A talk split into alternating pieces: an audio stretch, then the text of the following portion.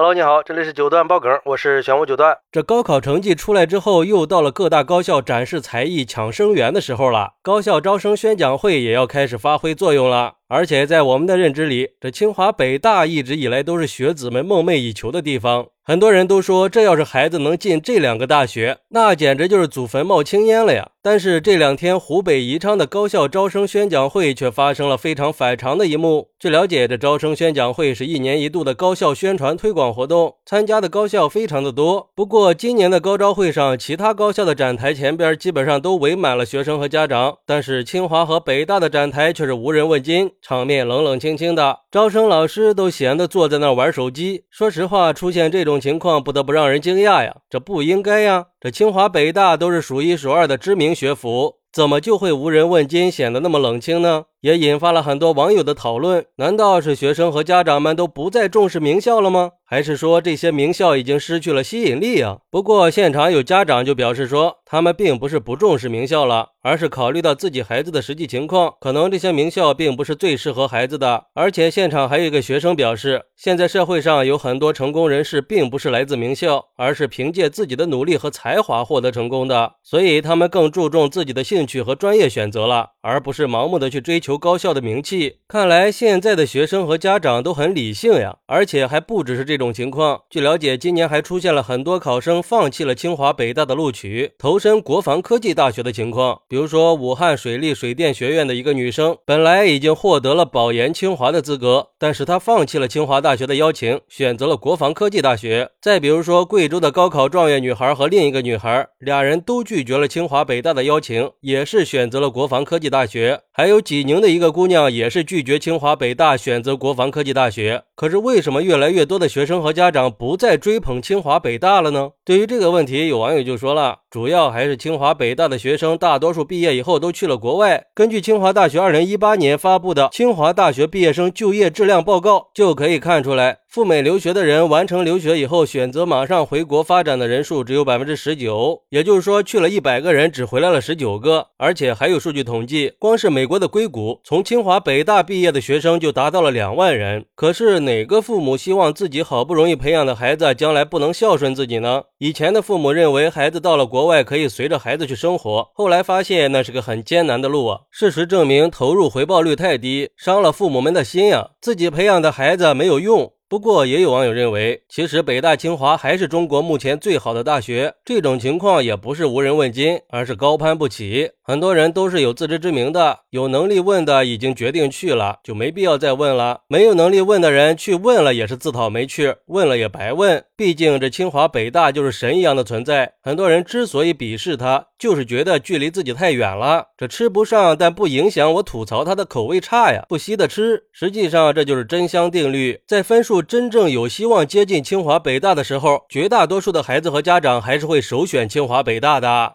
嗨。其实我觉得呀，这两方面因素是同时存在的，而且我们也不难发现，这两年国防妻子的报考人数是越来越多了。现在很多家长都是想让孩子能够成为给国家做贡献的人才。据了解，今年就有很多高考分数七百分往上的学生，第一选择就是国防大学。当然，我们也不能否认，清华和北大是中国最顶尖的大学之一，招生标准也是非常高的。至于说这次的冷清场面，我觉得可能是清华北大在招生宣讲会上宣传的学科方向。和培养目标，它是不完全符合所有学生的兴趣和发展方向的，所以很多学生会选择其他更符合自己兴趣和方向的学校。不过这些年清华北大的很多学生选择留学，没有回国服务，也确实是被很多人诟病的。很多人会认为这是对国家资源的一种浪费，我认为这也是有一定道理的。我记得著名的经济学家马光远老师曾经说过，北大清华的成才率是最差的，因为本来应该百分之百成才的，到最后可能连一半都没有。他就等于是毁了一半人呀，而有很多大学都是清华北大挑剩下的，人家还培养出了不少人呢。而且当时马光远老师的这个评论啊，获得了几十万的点赞。总的来说吧，清华北大招生遇冷的原因是多方面的，毕竟这种情况也是可以理解的。那些准备去清华北大的，在家里早就谈好了，也就不用再去这种公开的高招会上了。当然，随着现在社会的快速发展，也有越来越多的年轻人开始追求个人发展和职业发展的多元化了。他们在做选择的时候也更理性了，对高校的选择标准也在发生变化。毕竟这名校并不是唯一的选择嘛。相对于学校的名气，现在的学生和家长更注重。教学质量、学科设置和校园氛围这些因素了，他们会更理性和客观地看待名校和其他学校之间的差异，根据自己的实际情况和兴趣选择适合自己的学校。好，那你觉得今年的高招会清华北大招生遇冷是因为什么呢？快来评论区分享一下吧！我在评论区等你。喜欢我的朋友可以点个订阅、加个关注、送个月票，也欢迎点赞、收藏和评论。我们下期再见，拜拜。